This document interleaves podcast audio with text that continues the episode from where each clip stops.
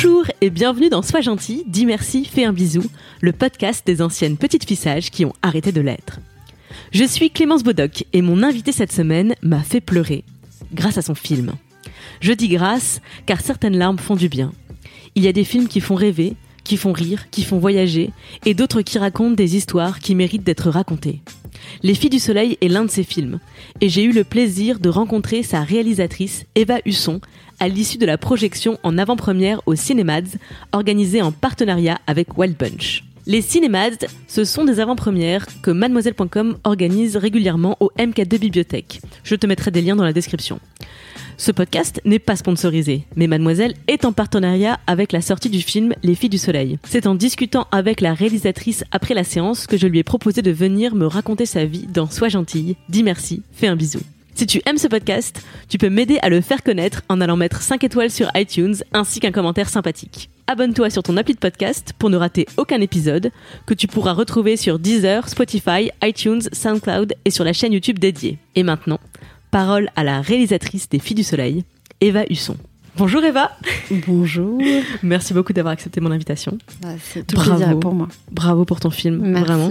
On s'est rencontrés donc euh, à la projection du Cinémads et euh, je me suis rendu compte bien plus tard en rentrant chez moi que mon maquillage avait coulé. Alors qu'on a parlé pendant environ, je sais pas, longtemps. C'est de ta faute car j'ai pleuré dans ton film. Bravo, Je c'était. suis désolée, confuse, vraiment. Excuse-moi. Tu n'es pas désolée, c'est faux. Non. voilà. Euh, alors, est-ce que tu peux commencer par euh, nous présenter du coup un petit peu les, les filles du soleil?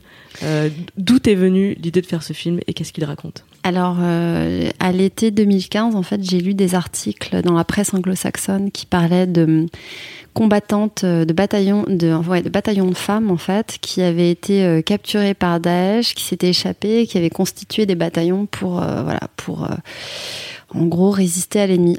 Ça m'a fait un choc physique et j'ai trouvé que ces femmes étaient extraordinaires. Et je sais pas pourquoi tout de suite je me suis dit qu'il y avait un, il y avait un film qu'il fallait faire sur ce sujet et que et je savais, j'étais en train de chercher un sujet avec ma productrice Didar Doméry et je savais que euh, nous deux on était de taille à faire équipe pour euh, voilà pour euh, pour mener ce projet à bien. Et euh, donc j'ai je, je lui en ai parlé, euh, c'était assez drôle, elle m'a répondu à 2 heures du matin du tac au tac, j'en j'en suis. Euh, et après, elle s'est battue comme une lionne pour faire exister ce film, qui, ce qui n'était pas facile à la base. Elle a fait un plan de finance- financement tellement complexe que parce que c'était pas simple du tout. C'est pas comme si tout le monde voulait euh, financer un film sur euh, des femmes kurdes qui, se- qui se battent. Hein. Oui, j'allais dire, c'est quand même un sujet très peu mainstream. Voilà, et t'en as fait un récit, alors une fiction, parce que Ouais, après la vrai. séance, euh, il Ouais. y avait des questions-réponses avec la salle, et donc euh, j'ai complètement découvert à ce moment-là un peu les coulisses de l'histoire. C'est une fiction, Mhm. mais c'est une fiction qui permet de s'intéresser au sujet, au pluriel, les sujets du film, Ouais. qui sont ces femmes. Et euh, bah effectivement, mon pari, c'était en fait de montrer des femmes fortes. Parce que moi, j'en connais beaucoup, je les vois beaucoup autour de moi et je les vois pas trop représentées au cinéma, qu'elles soient dans des situations euh, tragiques, historiques comme euh, celle du, film ou, des, situations plus quotidiennes. Mais euh, moi, ce que je constate tous les jours quand même, c'est que les femmes, elles, se- elles passent leur vie à se battre et euh, c'est un peu des héroïnes qui sont pas du tout chantées.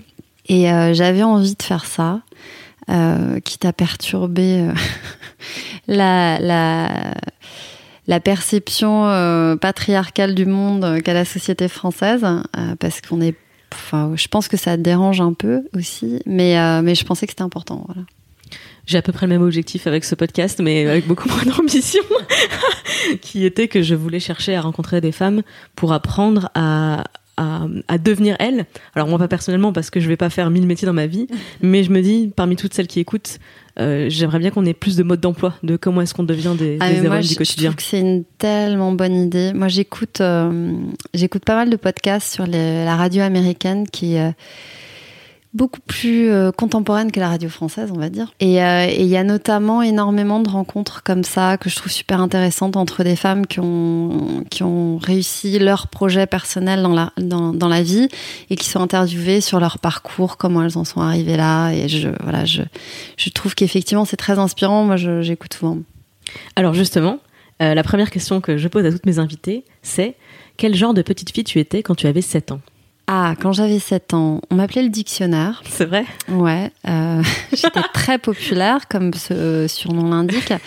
Et euh, je, euh, en fait, je j'avalais des livres euh, au kilomètre, moi. Je, je lisais dès l'âge de 6 ans, en fait, je lisais des romans, genre La Comtesse de Ségur, etc. Et, euh, et voilà, du coup, j'étais une petite fille extrêmement absorbée là-dedans. Et c'était pareil à l'école? C'est-à-dire que tu aimais l'école, tu étais studieuse? J'étais très très scolaire dans le sens où euh, l'école me plaisait et, euh, et je m'y épanouissais pas mal. J'ai toujours été euh, plutôt une très bonne élève. Euh, j'ai été élève jusqu'à mes 27 ans. Euh, j'ai fait une prépa, tu vois, je, j'ai euh, deux ou trois diplômes, trois diplômes, je crois. Bah, euh, littérature anglaise, un master, euh, euh, licence de, de lettres en espagnol et un MFA en réalisation Master of Fine Arts que j'ai eu aux États-Unis à Los Angeles. Est-ce que tu avais ce syndrome de je fais des études parce que j'aime bien étudier et, et aussi je sais pas trop quoi faire après Non, alors figure-toi que euh, moi, c'était un peu les études qui euh, m'imposaient leur rythme, parce que j'étais dans une famille de profs où euh, on considérait que la réussite ultime, c'était de, de rentrer à l'ENS, hein, ce qui est une grosse connerie, les filles. Absolument pas. Tous mes potes qui sont rentrés à l'ENS ont démissionné. Tous, absolument tous. J'en connais pas un qui soit resté. Et, et, et surtout, en fait, non, j'avais plutôt des facilités avec un contexte familial qui faisait que ça me poussait à faire ça. J'adorais la littérature, donc euh, forcément les, les langues en plus, ça, ça, ça me parlait. Mais j'avais des parents aussi qui étaient assez angoissés euh, à l'idée que je fasse un métier qui ne, qui ne fasse pas vivre, en fait, euh, puisque réalisatrice, j'ai voulu faire ça dès mes 18 ans. Après, j'ai j'ai- j'ai un petit peu joué de malchance ou de chance euh, selon, selon le, le point de vue, puisque je- quand j'ai passé la Fémis à 20 ans, ils étaient très très dubitatifs sur euh, mon désir de faire du cinéma. Ils trouvaient que c'était pas convaincu par ça. Donc euh, voilà, encore. C'est-à-dire? Bah, c'est le pour ne pas les convaincre? Euh, en fait, je crois que j'étais assez timide au grand oral, qui est l'épreuve la plus débile que je connaisse euh, pour un truc de cinéma. En gros, si on a une, grand- une grande gueule, euh, on passe. Si on n'a pas une grande gueule, on, on passe pas. Je suis un peu plus grande gueule maintenant, d'ailleurs.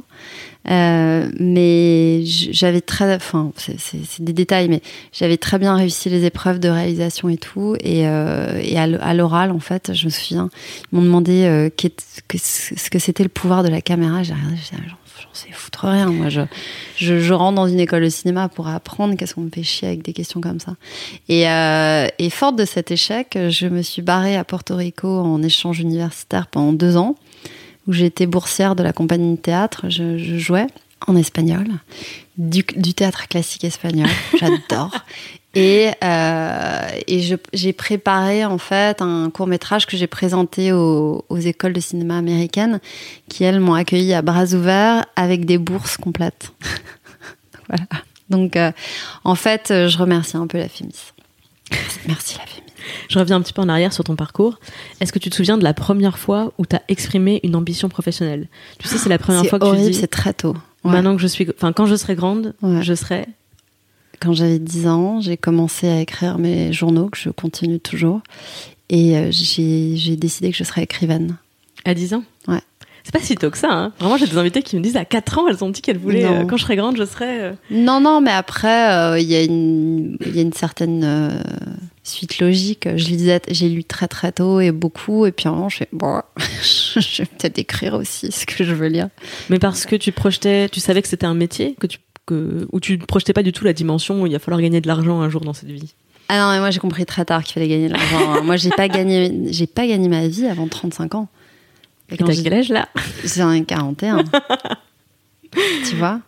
Ouais, moi j'ai, euh, j'étais la spécialiste. Enfin, j'arrivais à avoir des petits boulots, mais il a, t'arrives à un âge, euh, il y a 35 ans, en fait, c'est un peu ça qui a été le, le coup près. Où quand tu te pointes euh, dans un bar pour devenir serveuse, on te fait clairement sentir que tu n'es plus assez jeune. Et là, tu te prends un moment d'angoisse totale, genre. Ah bon, mais pourtant, Mais pourtant, je me conduis comme une adolescente et je sors tous les week-ends jusqu'à 5 heures du matin. Comment ça? Et, et en fait, j'ai réalisé que les seuls moments dans ma vie où j'avais gagné correctement ma vie, c'était en écrivant justement des scénarios et que ben euh, si je me foutais pas un bon coup de pied aux fesses euh, ben, j'allais euh, passer à côté de, de, ma vie de ça. Et, et voilà et du coup je je me suis dit parce que j'avais j'avais une première expérience très dure sur mon premier long métrage où mes producteurs s'étaient intentés des procès l'un à l'autre. Et j'avais j'avais écrit tourné un film et j'avais commencé à le monter et ça s'était jamais terminé. Donc après ça j'avais mis j'ai mis 6 ou 7 ans à refaire, euh, enfin, à faire un premier projet, techniquement, un premier projet, mais euh, une deuxième expérience. Et, euh, c'est vraiment à cause de, ce moment où je me suis dit, bon, bah, faut vraiment que tu mettes l'accélérateur parce que là, il n'y a plus d'excuses et ça va plus être drôle dans 2-3 ans. Qu'est-ce qui te manquait, tu penses, pour, euh, pour te mettre ce, coup d'accélérateur En fait, je, je, crois beaucoup à, à la chance des rencontres dans la vie.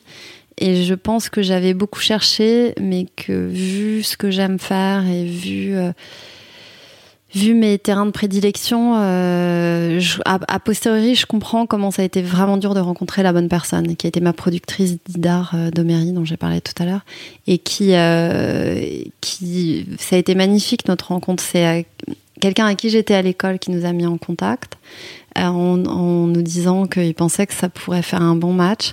Elle a vu mon court métrage la veille de notre entrevue. Et quand elle m'a rencontrée, elle m'a dit ça fait très longtemps que je t'attends.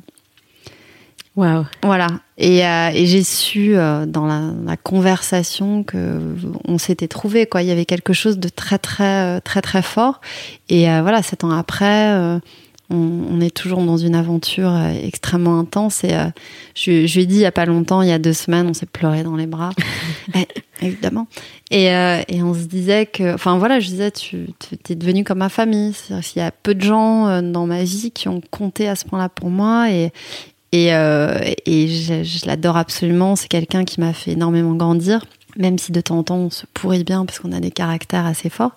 Mais euh, mais il y a quelque chose de viscéral en fait dans, dans, dans ce, cette entente. Mais c'est important, je pense, quand, quand tu collabores avec quelqu'un, de pouvoir aller au conflit quand c'est nécessaire.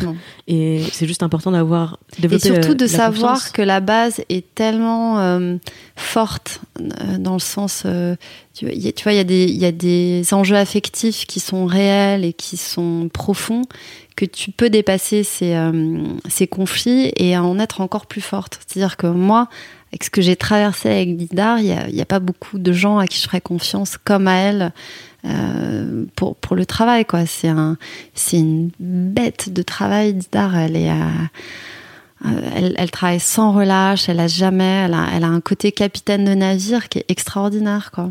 Elle, euh, ouais, elle a vraiment ce truc en elle. Elle peut pas laisser, euh, peut pas laisser les choses tomber. Elle, elle, les portera à bout de bras s'il le faut, mais elle les portera. Et en fait, c'est des attitudes qui sont où il y a vachement de stimulation parce que quand on voit quelqu'un qui a, qui a autant de voilà d'énergie d'allant, ça nous ça nous entraîne aussi à, à, à être à la hauteur de cette personne. Oui, je comprends totalement ce que tu ce que tu dis parce que dans ma première expérience professionnelle, quand j'avais 23 ans, je commence à bosser, je, trouvais que les relations professionnelles que j'avais étaient extrêmement superficielles et que ben justement il y avait ce manque de, de confiance, pas dans le sens où je me méfiais, me méfiais des autres, mais dans le sens où on, je pense qu'on n'osait pas se dire les choses. Je voyais mes collègues qui n'osaient pas dire au chef de service que, bah non, il y a des fautes dans cette note ou ça va pas comme c'est écrit. Enfin, je sais pas, c'était une espèce de, une espèce de relation, encore une fois, de d'élève à prof qui, mm. qui est complètement contre-productive. Et, et c'est dans ma deuxième expérience professionnelle, hein, qui est mademoiselle, parce que j'y suis depuis un moment maintenant, où j'ai découvert ça. En fait, j'ai découvert des relations de travail. Alors, pas avec tout le monde, parce que tu connectes pas comme ça avec tout le monde, mais profonde en fait, basée sur une confiance profonde. Et ce qui fait que parfois tu vas dans des conflits très durs, mm. mais c'est aussi ceux qui te font le plus progresser, je trouve. Et aujourd'hui, oui, puis, puis, moi je trouve ça beau en fait quand le travail se mêle à la vie et que les gens avec qui tu travailles deviennent des gens de, de, de, de ta sphère intime.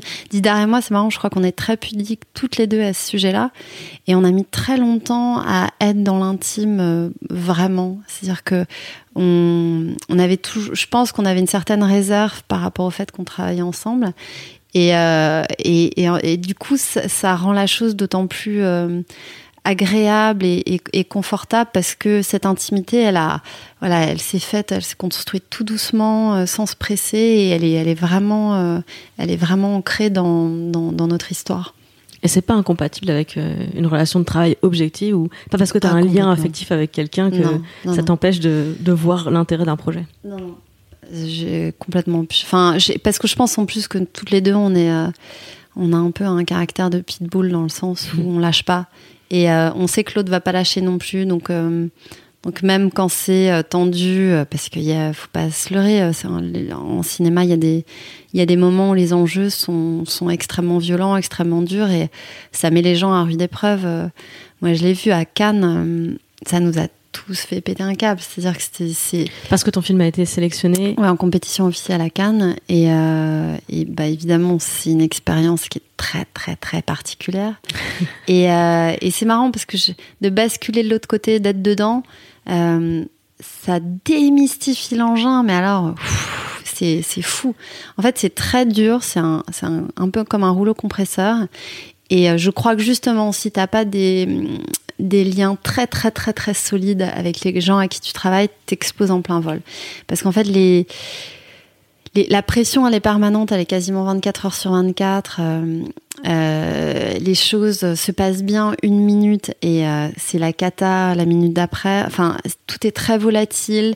Il y a énormément d'apparence, ce qui est rigolo trois minutes. Mais alors, franchement, moi, les 18 nus en, en 4 jours ou 5 jours parce que tu es obligé de faire un photoshoot, un deuxième photoshoot, les tonnes de maquillage. Non, j'en pouvais plus, je pouvais plus voir une maquilleuse de près, quoi. C'était, euh, je, je, je, je c'est, ça fait fantasmer, ça m'a vraiment fait fantasmer avant quelque part. Mais une fois que j'étais dedans, j'étais à, merci 5 minutes. mais alors, euh, après, euh, non, quoi. Euh, c'est par rapport à Didar que tu as choisi la question, la première fois que quelqu'un t'a fait gagner du temps dans ta vie? Non, mais euh, la première fois que quelqu'un m'a fait gagner du temps dans la vie. Mais là, en fait, je sais même pas s'il y a des gens. Parce que j'ai une vie particulière. Je sais même pas s'il y a des gens qui m'ont fait gagner du temps. Moi, je pense que j'ai beaucoup euh, perdu de temps par. Euh, plein de raisons, parce que, parce que, faut pas se mentir, c'est quand même compliqué d'être une créatrice euh, dans le monde contemporain.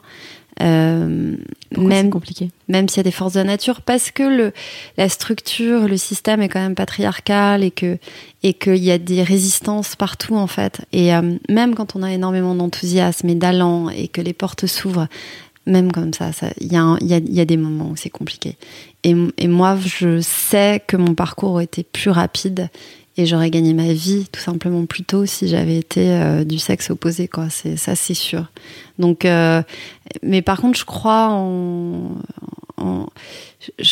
cette chose qui veut que les bonnes rencontres, euh, c'est pas une question de gagner du temps ou pas. C'est-à-dire qu'il faut prendre le temps approprié pour faire les choses. Je, crois que je vois ce que tu veux dire. C'est pas forcément du temps, c'est un chemin différent.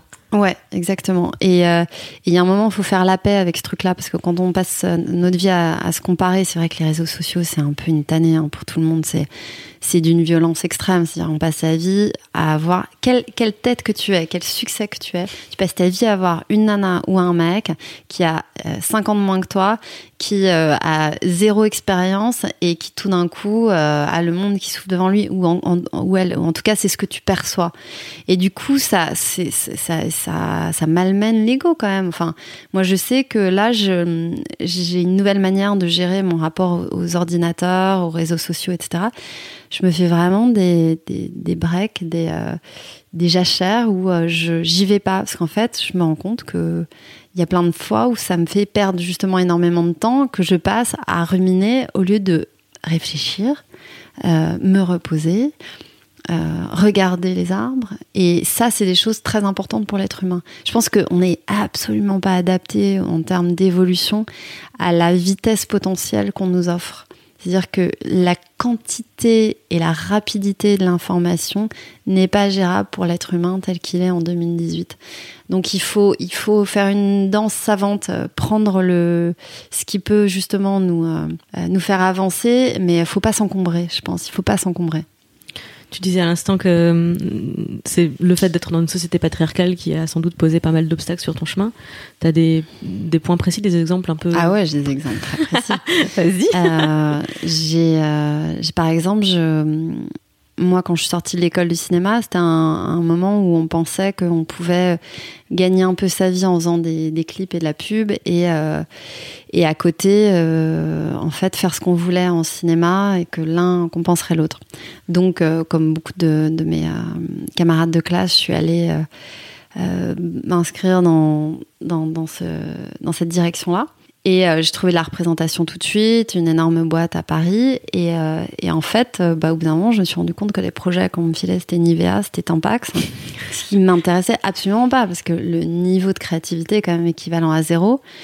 Euh, et que en plus, je suis arrivée sur le marché au moment où euh, il y a une compression des budgets telle que les très grands réalisateurs qui avaient euh, très bien gagné leur vie sur des gros budgets se retrouvaient sur des toutes petites compètes avec les nouveaux arrivants.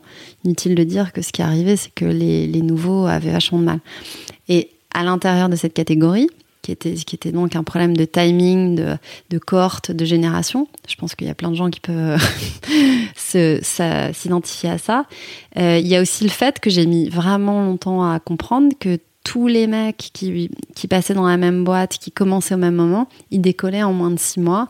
Je parle de Romain Gavras, euh, tu vois, des, des gens comme ça qui, qui avaient vraiment, qui ont du talent. Hein, c'est pas, c'est pas du tout le problème. Oui, c'est juste. Ça va plus vite, c'est tout. Voilà, c'est, c'est, euh, je, je, par exemple, le travail de roman, je le trouve vraiment extraordinaire. Euh, mais en tout cas, euh, ce qui est sûr, c'est que moi, je voyais les mecs passer, prendre le train. Et que je restais sur Calaga. Et, euh, et à un moment, je me suis dégoté mon propre projet avec euh, M83. Et après, j'ai enchaîné avec les presets, etc. C'est, c'est des clips qui ont vachement bien marché. Et mon producteur de l'époque a quand même eu. euh, Enfin, c'est hallucinant ce qu'il m'a dit quand j'y repense. En- Il m'a dit écoute, je, tiens à m'excuser quand même parce que, euh, en fait, bah, pendant un an, je t'ai pas proposé de projet parce que euh, je, voilà, j'aime pas travailler avec les femmes. Bah oui, bah très bien. Bah, très bien. Pas de souci. Et moi, qu'est-ce que j'ai fait pendant un an comme une conne à attendre à- de pouvoir gagner ma vie, quoi. Et, et en fait, voilà, je parle de cette violence-là, c'est-à-dire que à un moment, c'est tellement accepté que c'est, c'est, euh, on peut en parler euh, publiquement sans que ça soit un problème euh, de dire à une femme, bah écoute, j'avais pas envie de travailler avec une femme. Et ça, c'est, c'est vraiment un, un petit exemple, mais quand j'étais euh, au tout début, euh, quand j'avais euh, 25, 27 ans et que je me pointais avec un scénario et que j'allais voir des, des producteurs euh, blancs d'une cinquantaine d'années qui s'est partis d'une autre génération et je voyais bien qu'on n'avait rien à voir, quoi. Et moi, les trucs dont je parlais, bah, ça leur parlait pas. Donc, voilà, c'est, toutes ces petites choses, ces, ces personnes en particulier. Enfin, oui, il y y a des trucs de harcèlement de ci, de là, mais moi, sincèrement, j'en ai J'en ai pas souffert de manière euh, traumatisante, euh, en tout cas. Parce que moi, quand on met une main au cul, euh, je, je- je vais voir la personne, je dis pardon. C'est- m'arrivé avec un mec de Arte, hein, quand même. Je, je Ah. juste dire ça. ouais. Et euh, ouais, Personne n'est épargné, c'est. On Mm. savait. non, non, mais surtout que, en fait, bah, c'est le quotidien des femmes. Mais enfin, on le sait euh, toutes. euh, Et, et- et ce que je trouve aussi absolument euh, tragique en ce moment, c'est que entre ce qui se passe aux États-Unis et ce qui s'est passé avec la confirmation de Cavano et du docteur Christine Blasey Ford, euh, et, et là les acquittements pour les viols de Georges Tron, etc. En gros, on est quand même en train de dire aux femmes, vous pouvez hurler tout ce que vous voulez, euh, vous hurlez dans le vide parce que la société civile n'a pas euh, n'est pas là pour vous quoi. Donc euh, c'est c'est il y a beaucoup de travail. J'espère que ça va Bah, changer. je, je suis je- il faut que ça change en fait et c'est à nous à chacune d'entre nous de de voilà d'œuvrer euh, vers ça parce que c'est important. Moi, j'ai une question parce que par rapport à ce que tu viens de raconter, je me mets dans tes pompes une seconde. Euh, je suis en train d'essayer de me faire la place dans un milieu et on me dit j'ai pas envie de travailler avec les... moi je ne travaille pas avec les femmes et dans toute normalité comment t'as fait pour pas te décourager? Pour pas te dire bon bah si c'est comme ça bye Mais je me suis évidemment découragée. C'est ça qu'il faut que les, les, les gens qui veulent créer ou qui veulent être dans, dans, l'artistique comprennent. Je connais pas un seul artiste ou un seul créateur, une seule créatrice qui n'ait pas des mom- moments de découragement. C'est- ça n'existe pas. Et euh, il y a des moments où voilà, on est au fond du trou et moi, le nombre de fois où je me suis reconvertie dans ma tête, j'ai tout fait. Hein. J'ai été notaire, je, je, suis retournée à l'école et, en même temps, je crois que ces espèces d'échappées un peu euh, euh, fantasmées m'aidaient à tenir le coup, parce que je me disais bon bah voilà, genre euh, dans six mois je, fais ça, et pendant ces six mois, bah, j'avançais sur un truc plus personnel et je, faisais des rencontres où je me nourrissais euh, d'œuvres d'art et, ça me ça me redonnait confiance en moi. Mais il y, a quelque chose, je pense, qui me que je vois chez les gens qui, euh, qui, ont, qui arrivent à avoir une carrière euh, dense, nourrie, c'est que il y a un truc qui est assez particulier. C'est rare que l'intérêt vienne complètement de l'extérieur. Il y a des gens qui sont portés par, euh, par la hype ou par des gens qui les repèrent et, en fait, ils n'ont jamais de décision à prendre. Mais ça, c'est vraiment des exceptions. 99% des créateurs et des créatrices, en fait, au fond, c'est des gens qui ont une conviction intime inébranlable. Euh, il y en a beaucoup qui appellent ça de l'arrogance, euh, mais je pense que si on n'avait pas ces artistes arrogants et arrogantes, et eh ben on n'aurait pas d'œuvre d'art. Parce qu'à un moment, il faut être complètement fou ou folle pour penser que oui, on va produire quelque chose d'extraordinaire. Évidemment qu'on est taré. C'est, c'est, et en même temps, c'est cette douce folie-là qui permet euh, de continuer, qui permet d'avoir euh, une espèce de, ouais, de, de foi presque mystique euh, quelquefois. Moi, par exemple, ce film, le nombre de fois où il y avait quand même des signes qui qui rendaient la tâche mais quasiment insurmontable et on, voilà, on, a, on avait cette euh, foi avec euh, Didar qu'il fallait continuer, il fallait, euh, fallait y aller. Euh, Cannes, la compétition, tu vois, c'était un autre truc étrange. On avait vraiment ça en tête, enfin surtout moi. et, et c'était, ça, ça s'est fait. Donc, je pense qu'il faut, il faut se fier à, à, à, cette foi intime. Mais par contre, faut pas se, faut pas se voiler les yeux et faut pas se mentir. C'est, c'est aussi ok de pas l'avoir. Et il faut se donner la permission de se rendre compte qu'on n'est peut-être pas fait pour ça. Parce que franchement, c'est trop brutal pour, euh, pour le faire s'il n'y a pas. Euh, si ça répond pas de l'autre côté, quoi. Et, ou alors si on sent que, bah. Voilà, on, on c'est, trop dur, c'est trop. Moi, par exemple, quand j'ai commencé, euh, j'ai été repérée dans la rue et je suis devenue actrice. En fait, c'est ça un peu qui m'a amenée au cinéma. Et j'ai euh, fait une formation d'actrice, j'ai fait quelques longs métrages. Et, euh, et un jour, j'ai eu une déception terrible sur un gros casting avec une très grande actrice, un très grand partenaire. L'actrice, j'avais été castée, l'actrice euh, a changé. Et euh, moi, j'étais une petite rousse avec les yeux noisettes. Et la nouvelle actrice qui devait jouer ma mère était blonde aux yeux bleus. Donc, je suis évidemment pas restée sur le casting. Et j'ai eu le cœur brisé, mais vraiment, genre pendant un mois, parce que ça, fait, ça faisait quasiment un an que je bossais sur le projet. Et, euh, et, je me suis dit, ah non, mais c'est pas pour moi. C'est-à-dire que je, je, je, peux pas faire ce métier et encaisser euh, ces, ces, déceptions. Et, euh, et, je suis vraiment très contente d'avoir été honnête avec moi-même à 18 ans et de me dire, ce n'est pas grave. C'est-à-dire que tout le monde n'est pas fait euh, pour, euh, je sais pas, pour être sculptrice ou, ou actrice ou écrivaine. Ce qui compte, c'est vraiment, en fait, de, de, trouver quelque chose qui, euh, qui, te nourrisse assez pour que même quand t'as pas envie de le faire, bah, tu trouves que c'est important de le faire. Si tu regardes en arrière ton parcours euh, et que je te demande quel est le pire obstacle que tu as eu à dépasser, tu penses à quoi? Bah, c'est sans doute euh, ouais c'est sans doute la dépression que j'ai faite après mon premier euh, cette, cette, première expérience de, de, long métrage qui s'est quand même écroulée sur elle-même et euh, et ça m'a ça m'a vraiment mis en état de choc parce que il y avait aussi un truc qui n'allait pas dans ce projet parce que ça a été beaucoup trop vite. Pour le coup, c'est un, un, un, de ces projets où on est venu me chercher. Euh, je sortais de l'école, j'avais eu euh, une nomination euh, aux, aux, Oscars des étudiants et, et, en fait tout le monde se battait pour avoir une idée, un scénario. J'avais 29 ans, j'ai été sélectionnée par les laboratoires de Sundance et en fait, ils m'ont dit, euh, voilà, la deadline est dans trois semaines. Est-ce que tu as un truc? Et j'ai créé un truc en trois semaines parce que j'avais un peu de savoir-faire, en me disant, il, faut que je le fasse. Euh, sauf que, bah, en trois semaines, un projet, ça me mûrit pas. Et, euh, et quand ça a été sélectionné, que ça a été financé et qu'on s'est retrouvé en tournage, a posteriori, je sais que ce projet, n'aurait pas dû voir la lumière du jour et que hum, il n'était pas mûr. Et ma plus grande leçon de ce processus-là, ça a été de, il faut savoir dire non, même quand quelquefois on crève la dalle, la dalle depuis tellement longtemps que d'épuisement, on a envie de dire oui. Et moi, c'était un peu ça, euh, ce qui m'était arrivé. Ce projet, il n'était pas. Euh, il aurait fallu que j'attende et que passe, euh, je passe en fait mon tour. Et, et après de remettre, me remettre en salle, c'était de savoir si je voulais être, ouais, être créatrice ou pas du tout quoi. Et, et, ça a été un gros questionnement. Et je me suis dit que voilà, j'allais me donner une dernière chance et faire un dernier essai. Et ça a été bang gang. Si je te demande quel est le pire conseil qu'on t'ait donné dans la vie? C'est assez récurrent et ça a été surtout dans ma vingtaine.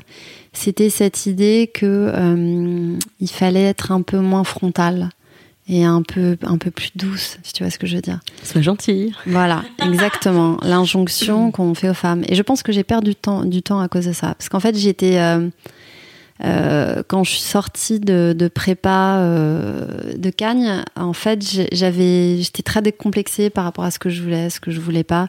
J'ai fait quelques courts métrages, j'étais très directive. Et, et, et, en fait, justement, quand j'ai commencé à faire de, la pub et du, du clip, on, me disait que voilà, j'étais trop, trop frontale et que ça coinçait aux entournures. Et j'ai surcorrigé. Et ça n'a pas du tout marché parce que c'est pas du tout ce que je suis. Et, euh, et en fait c'est pas comme ça qu'on réalise. Euh, il y a un moment où on peut pas être la meilleure amie de tout le monde. Et c'est parce que les gens vous respectent pas. Il y a quelque chose de de, très étrange qui se passe, de il faut faire savoir euh, à son équipe que vraiment, oui, on sait ce qu'on veut et qu'on est euh, OK avec cette position de leader.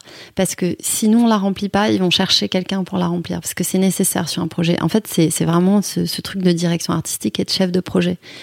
Et donc, avec le temps, j'ai vraiment été beaucoup plus en paix avec cette idée de de frontalité et de ouais quelquefois je peux je peux être sèche mais euh, c'est pas la fin du monde hein. donc euh, on, va sécher ses larmes et, on va bosser parce qu'on est là pour ça et, euh, et ça je veux vraiment que les les, les les, filles et les femmes qui se sentent un peu comme ça avec un caractère assez voilà, assez incarné, euh, assez euh, proactif, euh, arrête de se mettre des bâtons dans les roues parce que c'est, il n'y a aucune raison de se, de se freiner. Oui, moi j'ai grandi en. On m'a toujours dit que j'étais autoritaire. Alors que bon, j'ai pas l'impression d'être tyran. non, non, puis on dit jamais à un homme qu'il est autoritaire, c'est pas. C'est un leader. C'est ça, c'est ça. Et en fait, il faut vraiment. Et surtout qu'on apprenne à défendre nos qualités et à, et à démanteler.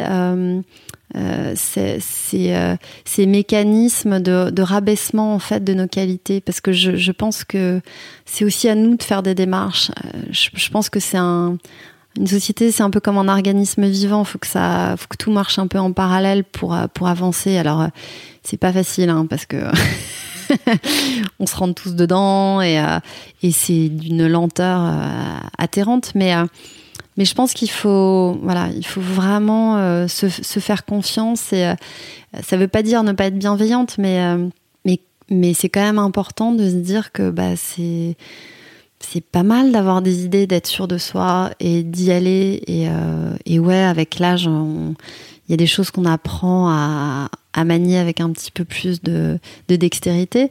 mais je reste beaucoup. Enfin, d'ailleurs, je pense que je suis beaucoup plus directe maintenant qu'il y a 15 ans. J'ai une dernière question, mhm. euh, parce que bon, j'ai fait un choix, hein, c'est-à-dire que je voulais que te recevoir pendant que ton film était encore à l'affiche. merci. Donc on s'est un peu organisé en dernière minute et on est un tout petit peu pressé par le temps. Donc c'est ma dernière question. Euh, tu parlais tout à l'heure des réseaux sociaux et des obstacles que tu as traversés, notamment avec euh, tout le sexisme de la société. Est-ce que euh, tu as aussi eu dans ton parcours de, des manifestations de sororité, de soutien. Je fais le lien avec les réseaux sociaux parce que c'est des outils modernes qui aujourd'hui nous permettent d'organiser ça. Est-ce que tu as la sensation d'avoir bénéficié, assez bénéficié? Euh, Avec beaucoup de tristesse, je vais dire non. Et euh, ça me.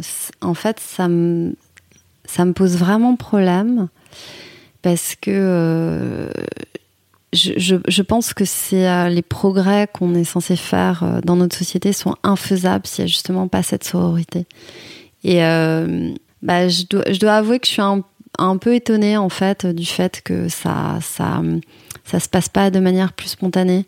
Moi, je suis vachement en fait ce qui se passe au niveau du féminisme ici aux États-Unis. Et, euh, et j'ai l'impression qu'on est quand même un peu trop fragmenté ici en France et qu'il y a beaucoup de je sais pas, il y a, y, a, pas a pas de safe space, tu vois, euh, ici. Et c'est très, euh, c'est, je sais pas, c'est pas, je trouve que l'efficacité de la chose est, encore à prouver, qu'il y a, beaucoup, en fait, il y a beaucoup de travail à faire. moi, j'aurais aimé que le, film soit soit plus relayé par les réseaux féministes. C'est pour ça aussi que je te, je, t'en remercie. Et il y a eu vachement de silence ce que je trouve euh, littéralement atterrant en fait. Euh, voilà.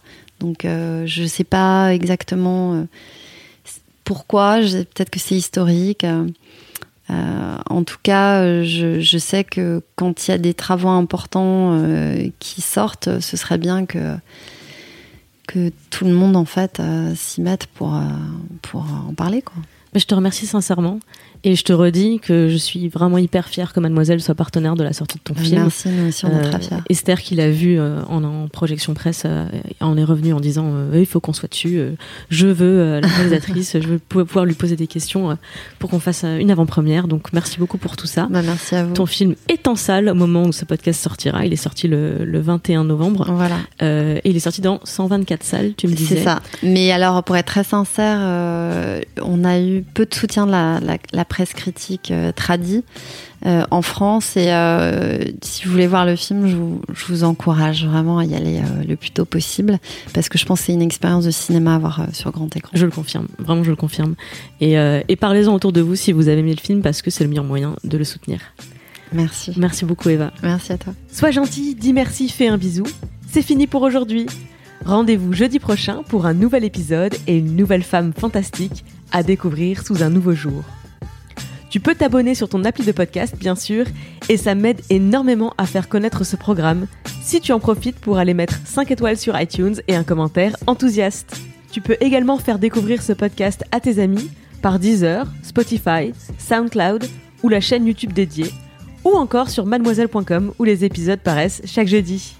Ton soutien est précieux, alors merci sincèrement d'avoir écouté jusqu'au bout. Merci pour les commentaires et les étoiles.